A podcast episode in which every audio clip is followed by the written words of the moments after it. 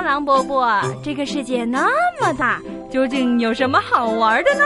嘿嘿嘿嘿，那你就去找找看吧。找不到的话，我就要把你吃掉。哈哈哈哈童言无忌。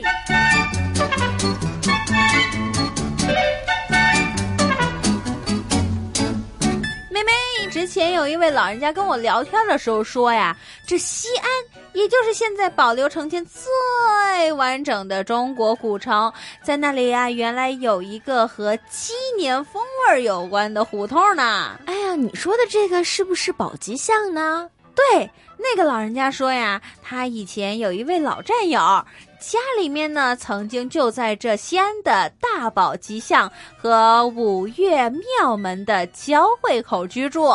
他还记得那个时候，大宝鸡巷是个死巷子，不能够通向外城。这大宝鸡巷的南口对着的是五岳庙门。五岳庙门的街南有一个较大的古庙遗迹，坐南向北，大门端对着宝吉巷，大家都称这里为宫所。是街上居民讨论重要事宜的场所，里面啊还有假山呐、水池啊。猜测呀，这是原先五岳庙的旧址呢。这古城就是古城，就算都是宝鸡巷，古城呢也是有一种不一样的感觉。据说呀，就在这个西安的宝鸡巷，在很久很久以前，那里的小宝鸡巷里面有个市场，里面呢是杂七杂八的，啥都卖，就是有一个小西仓，从鸡猫狗到蔬菜瓜果，再到各种吃的。日常的杂货，甚至还有卖二手货和破烂的呢。哎，对对对对对，就在这西安小宝吉巷的西南角啊，据说啊还有一个捞池呢。传说呀，在明朝天启年间，一个姓宋的老板从湖北来到了西安卖药行医，在这个池子里面呢洗药。那个时候的药都是草药，扔下水就会从水里面飘起来露出来，所以呢，也有早露堂这个名字哦。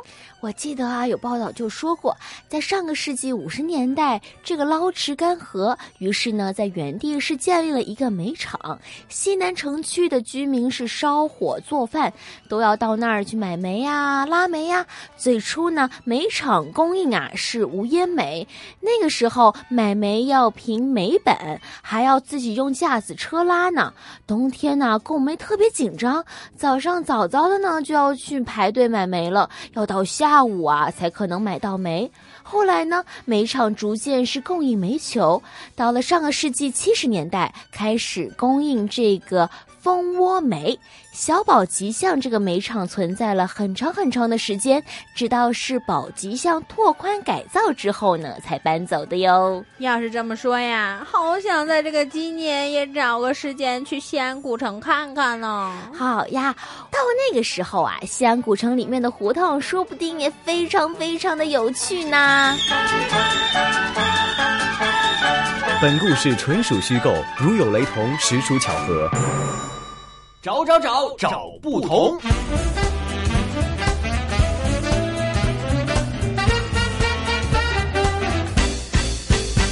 来到我们今天的同不同，今天明哲会带着大家一起来听一听这条中国唯一的历史文化基地，也是我们丝绸之路之中重点的西安的一条小胡同。而且这条小胡同到现在为止，其实它的街道已经被易名，但是小区却还保留着，就是西安门北巷，就称为。鸡鸭市的清代曾经被称为鸡鸭市场的宝吉巷。首先，先让我们邀请到我们的香港大学专业进修学院语言及文史哲学系的刘老师，为我们一起来介绍一下这一条特别的小胡同——宝吉巷。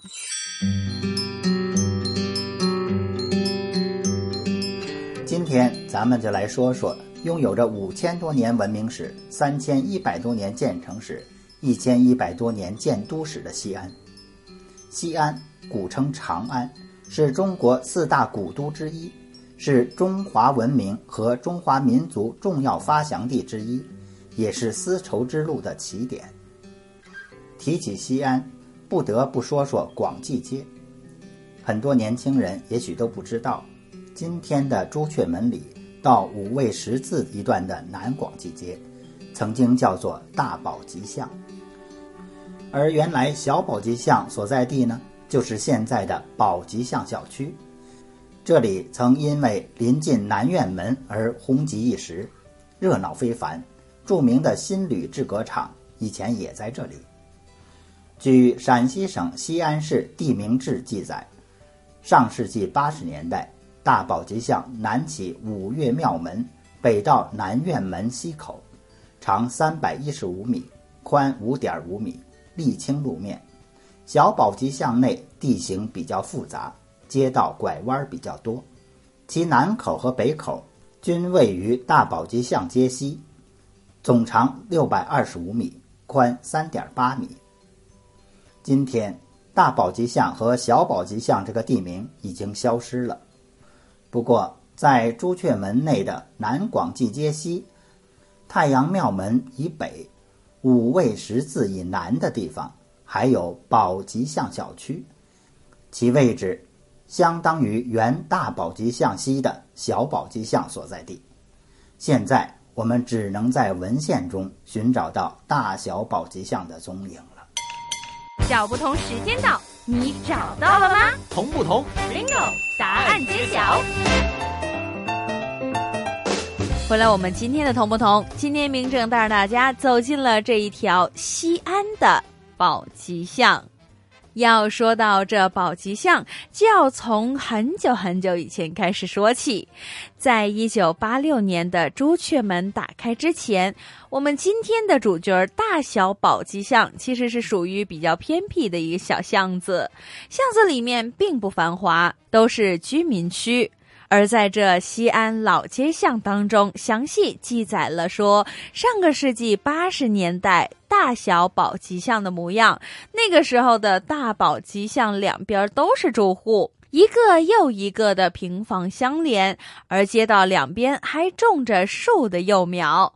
到了小宝吉巷呢，就更加的窄了。人们说这里没有专门的人行道，街道两边呢也没有种树。这街道的两边最多的平房呢，也大多都是低矮破旧，还有一些的就是小院落了。这小宝吉巷地势低洼，不仅仅路面比大宝吉巷低三米，而且很多的住宅比路面还要低下去很多，这令到当时的小宝吉巷里面异常的湿润阴暗。不过，根据当地的西北大学历史系教授张永禄先生说，在隋唐，大宝吉巷可是长安城皇城的南北中轴线承天门大街的南段。这承天门大街连接着皇城的北门、宫城的南门承天门和皇城的南门朱雀门，一起被称作为。天街，在文献中记载到说，承天门大街广百步，约合一百四十七米。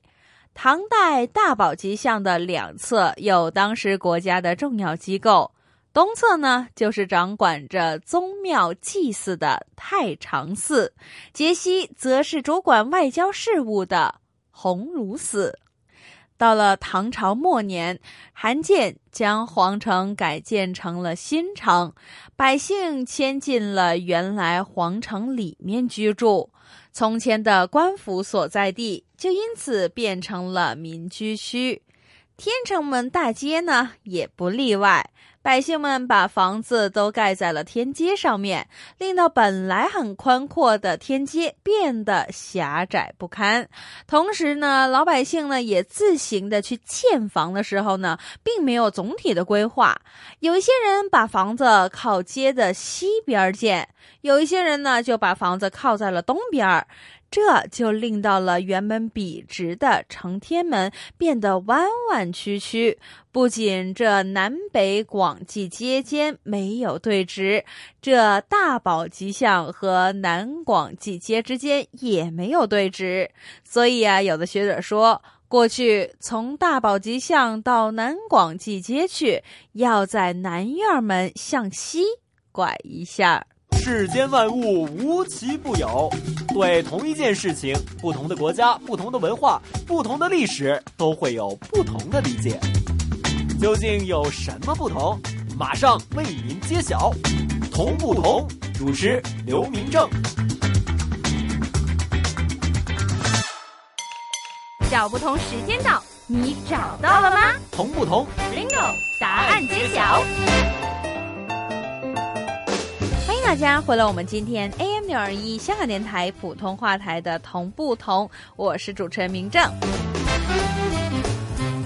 今天明正要给大家介绍的就是这一条呢，位于我们西安的一条和吉，也就是吉祥的吉呢，有着联系的宝吉巷。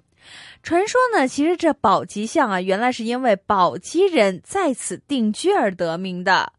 据说很多老西安都对西安城里的地名由来的熟悉，却很少人会知道这宝吉巷名称的来历。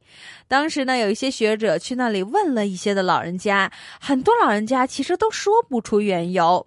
对此，有一位学者解释道：“说宝吉巷的名称比较久远了。”但是究竟为什么叫做宝吉？保护的保，吉祥的吉呢？现在已经很难考证。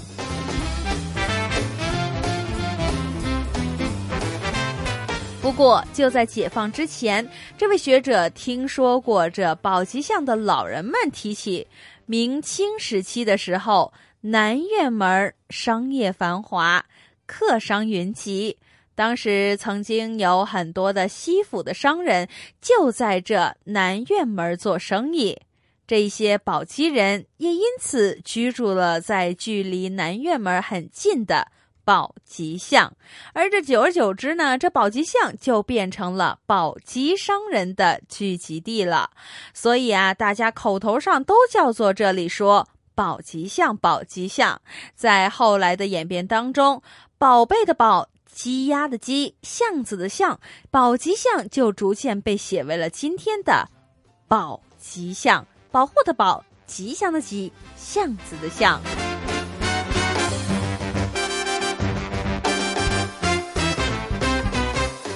在清嘉庆年间的《长安县志》记载到说，明末清初时，宝鸡巷为宝吉巷。清末改为包吉巷，清光绪年间西安府图中已有了小包吉巷和包吉巷的区别。到了民国初期，又将这包吉巷改成为大包吉巷。后来呢，就改为了今天的大小宝吉巷。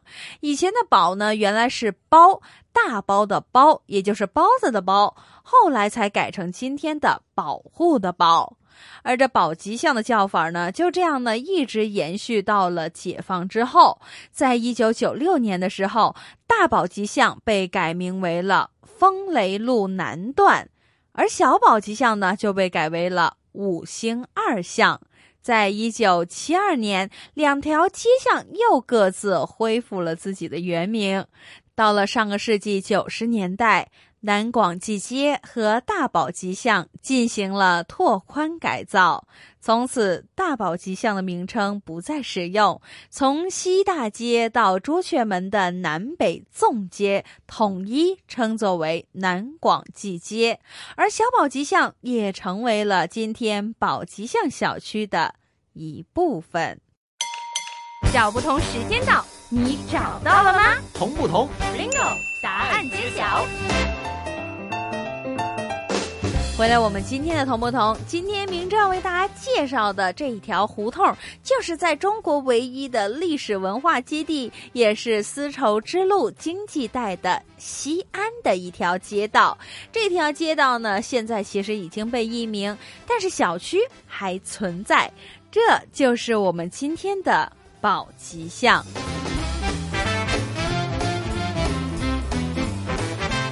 在旧时的宝吉祥分成大宝吉祥和小宝吉祥。大宝吉祥的街西从清代开始呢，就建有江苏会馆，会馆南北长，东西短，后墙挨着小宝吉祥。根据西安老街巷中记载。一九三六年，当时西安第二中学学生、地下党员王洪德曾经借用江苏会馆的房屋，在这里秘密的主编了，并且出版了一份四开版的刊物，名叫《潮报》。但是由于经费实在是艰难，所以每期只能印两三千份。不久后便被当局逼迫的停刊。到了上个世纪八十年代改造之前，江苏会馆所在地已经变成了今天普通居民的平房。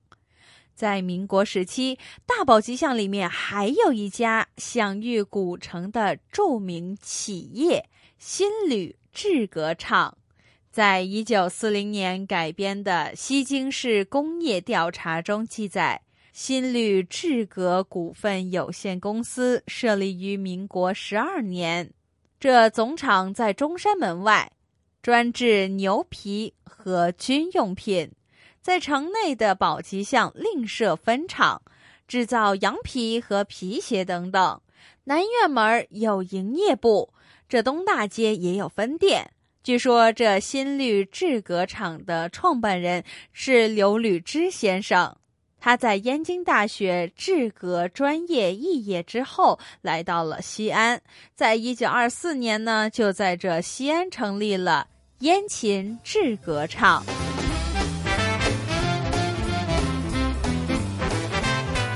在水利学家等的进步人士的支持之下。原位于这西仓的燕秦制革厂搬到了大宝吉巷，厂址呢也扩大了，并且改名为现在的新旅制革厂。由于刘先生勇于创新、钻研技术，这厂子很快就发展壮大了起来。他的制造的皮革和皮鞋等等，成为了西安市场上的紧销货。到了一九三五年的时候。这陇海铁路通车，厂子也因此发展到了高峰。便利的交通令到原料的来源更加的方便。到了后来的抗日战争期间，这厂子更加是迅速发展，并且承办了很多军用物资的生产。在这个时候，大宝吉巷的厂址已经非常的局促，刘先生因此就将总部搬到了中山门外。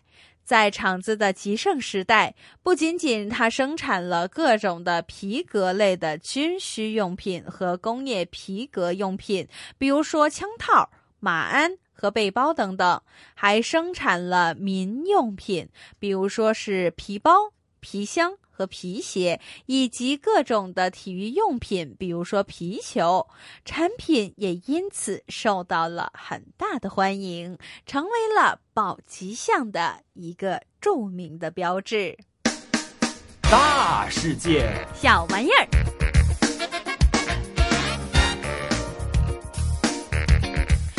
大家来到我们今天的大世界小玩意儿。今天的明正呢，要为大家介绍北京小吃十三绝的终极一绝，也就是我们的第十三个老北京小吃，就是豆面糕。豆面糕又称驴打滚儿，是北京小吃中的古老品种之一。它的原料是黄米面儿，加上水来蒸熟。和面的时候呢，要稍微多加一些水来和软一些。另外呢，有人也会将这黄豆炒热之后碾成粉面。制作的时候呢，将蒸好的发黄米面外面撒上黄豆粉，来擀成片。然后呢再抹上赤红豆馅儿，当然也可以用红糖，然后把它卷起来，切成一百克左右的小块儿，撒上白糖就成了。在制作的时候，有一些的专业人士还要求说，这馅儿卷的要均匀，层次要分明，外表会呈黄色，特点是香甜和黏，还有浓郁的黄豆粉的香味儿。在以前卖驴打滚，也就是豆面糕的人们，还会吆喝道。豆面糕来要糖钱，也有人说滚糖的驴打滚来了，这些都会成为当时驴打滚的吆喝之道。在很多的庙会上面，经营这一个业务，也就是驴打滚或者豆面糕的，大多都是回民。他们只用一辆手推车，车上的铜活擦得锃亮锃亮，引人注目，用来招揽生意。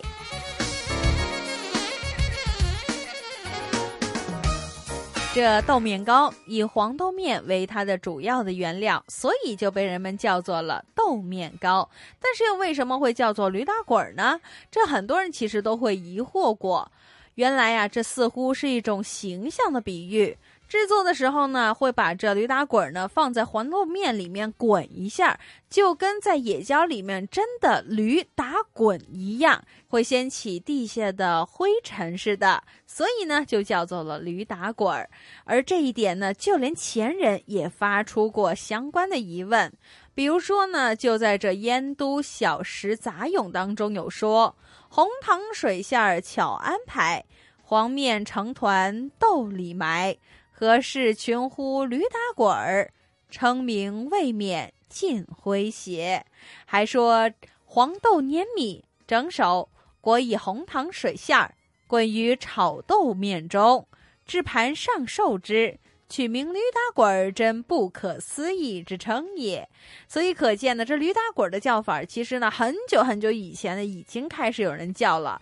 到了今天，很多卖的商人都会只会摆它的雅号。放出来，所以很多人都不会知道它真正的名字。比如说，大家都可能知道豆面糕、豆面糕，而驴打滚呢，就越来越少人叫了。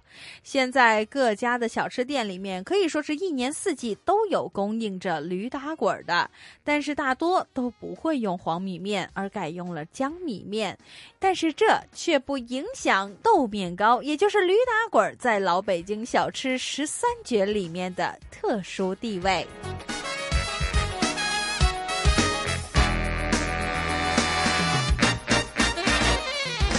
这一集的同不同的时间就差不多了，下一集同不同，明正继续为您带来更多的同与不同。想知道更多同不同的资讯，请继续留意我们 AM 六二一香港电台普通话台的同不同节目。谢谢大家的收听，我们下次见。